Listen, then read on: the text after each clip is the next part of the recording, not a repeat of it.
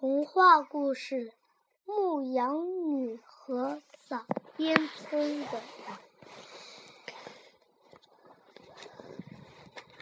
扫烟囱的人，你观察过家里的老家具吗？在这家人的屋子里，有一个古老的木碗柜，大概是老祖母的老祖母的老祖母留下来的。因为用的时间太久了，从上到下都是黑色的。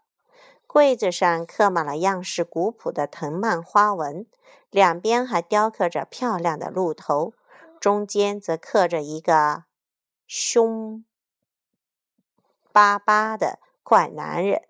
他的额头上有两只角，还长着两只山羊角，因此大家都叫他羊角将军。他老是看着旁边的桌子。上面有个可爱的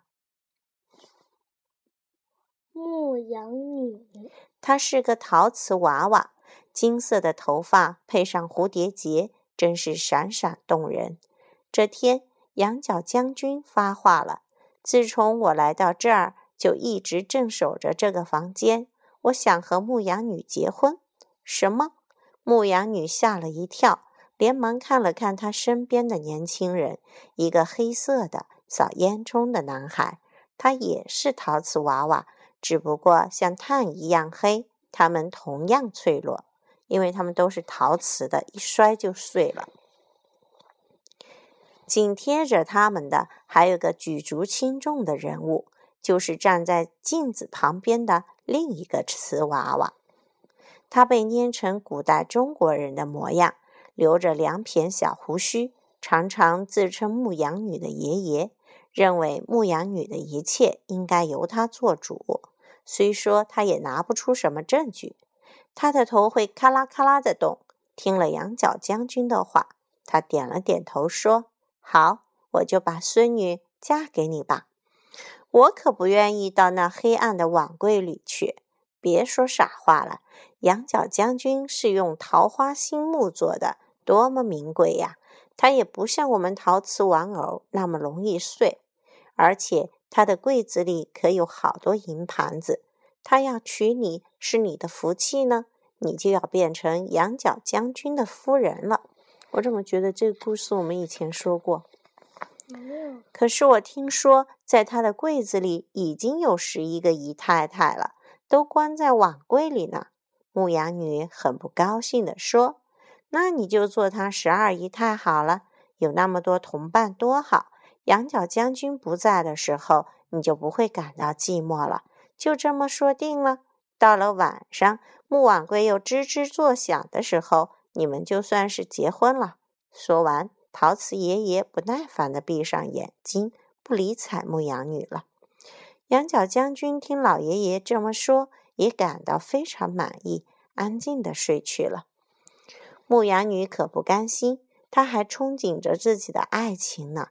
双眼望着扫烟囱的年轻人，她小声地说：“我们不能再留在这儿了，求你带我远走高飞吧，让我们到外面更广阔的世界里去。在这儿，我是不会感到快乐的。我当然愿意为你做任何事。以后我在外面替人清扫烟囱，努力工作。”来养活你，他的爱人安慰着他，同时教他怎样用小脚踏着雕花的桌角往下爬。会不会碎掉？他们两个不会？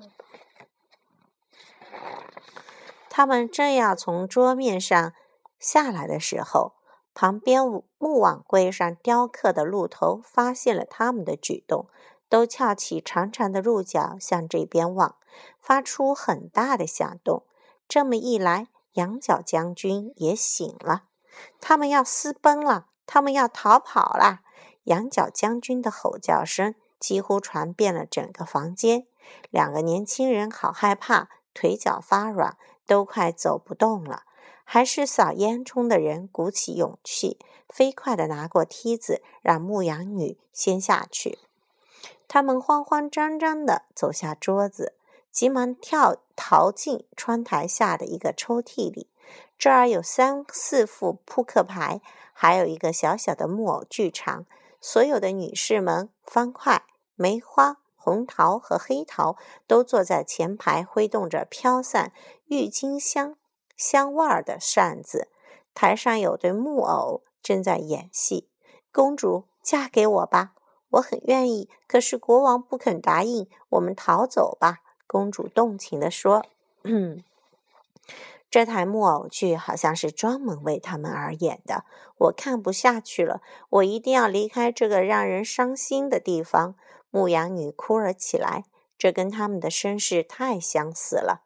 两个人刚走出抽屉，只听一声霹雳：“嘿，他们在那儿，快抓回来！”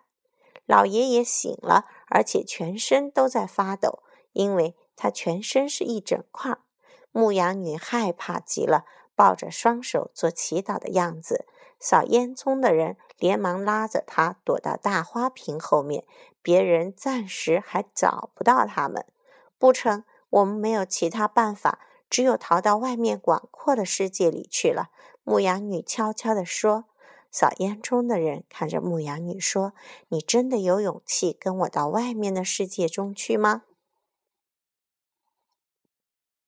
知你，你，你知你知道有多大吗？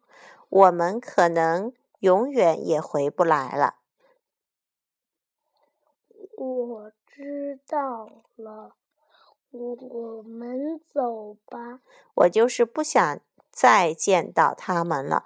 牧羊女想都没想就说：“扫烟囱的人直愣愣地看着牧羊女，一字一句地说：‘跟我来，我知道一条路通往屋外。咱们得先爬进炉子，钻出通风管，再从烟囱逃出去。这条路我很熟，我们一直往上爬，他们就没办法追上了。’”在烟囱的顶端有个洞口，通向外面的世界。好，咱们快走吧。他们向炉子跑去。你们给我站住！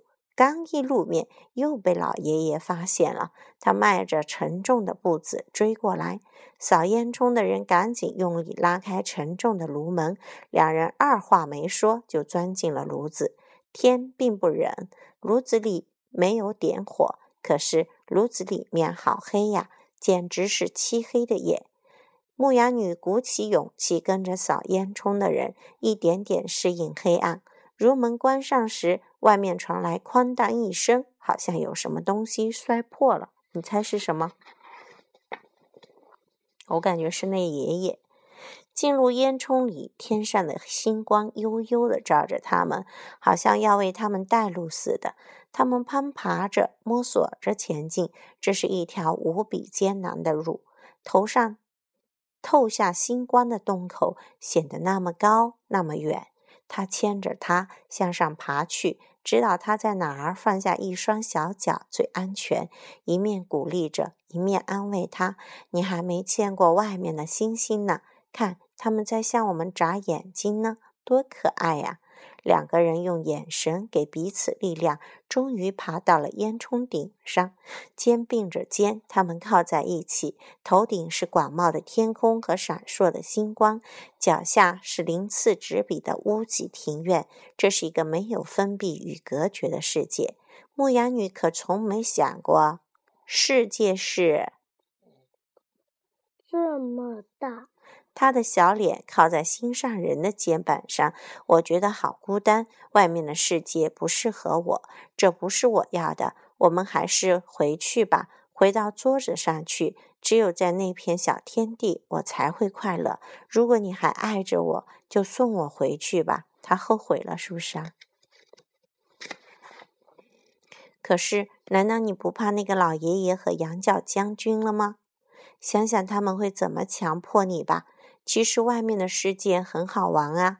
扫烟囱的人一再安慰他，希望手足无措的牧羊女能恢复理智。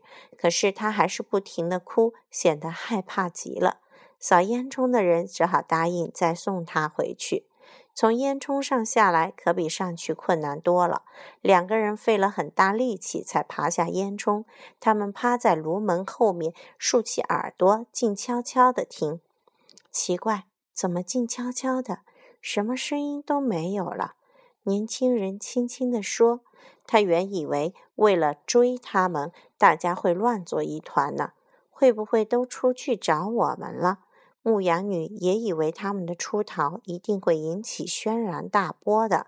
等了好一会儿，屋里还是没有一点动静，一片寂静。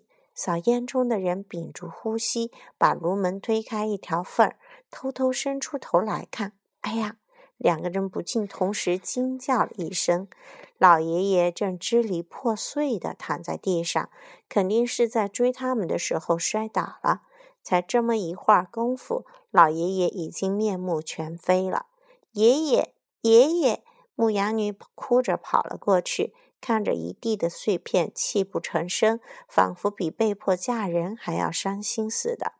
怎么会这样？不，我不想这样，都是因为我们才，他才变成这样的。这全是我们的过错，我也不想活下去了。牧羊女痛苦地扭着一双小手，屋子里更寂静了，只有牧羊女哭泣的声音。羊角将军和他的鹿头们也都沉默不语，好像在思考什么事情或者做什么决定。别伤心，也许我们可以把它修好的。桌子上有一瓶胶水，我们把他的身体粘在一起，然后在他的脖子上钉一个钉子，把头固定住，可就可以像原来一样了。到时候他又可以跟我们讲一些不愉快的话了。不过现在他这个样子，倒挺让人怀念那些话的。扫烟囱的人贴心地说：“真的吗？你也这样想吗？”牧羊女连忙爬上桌子，拿来胶水。他们细心地把碎片一片一片地拼起来。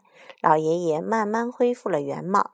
只是他们在安装头的时候，由于不懂原来的机关，如果要让头能动的话，可就安不上去了。所以只能用一根钉子直接把头固定在脖子上。忙活了半天。两个年轻人已经大汗淋漓了，老爷爷终于和以前一样神气了，只不过失去了一项让他倚老卖老的功能，他的头不会咔啦咔啦咔啦咔啦咔咔咔咔咔咔咔咔咔咔的动了。老爷爷仰着头看着他们，有些不好意思地说：“多亏了你们帮忙，我才能变成原来的样子。只是我的脖子好像有些怪怪的，不过关系不大了。”扫烟囱的人和牧羊女相视一笑，连蹦带跳地跑上了桌子。他们手牵着手，一步一步回到原来站着的地方，跟他们离开时一样，只是更坚定了。这时，一直沉默的羊角将军发话了：“你摔破了以后，倒显得更高大英明了。现在牧羊女回来了，我是不是该和她结婚了？”可是老爷爷现在不能点头了，所以无论羊角将军说什么，他都把头抬得高高的。这样一对有情人终成眷属，他们发誓从此相亲相爱，直到永远。Do you like this story? I don't like this story. 我不喜欢这个故事。Do you like this story？你喜欢吗？你喜欢呀？OK。牧羊女和扫烟囱的人。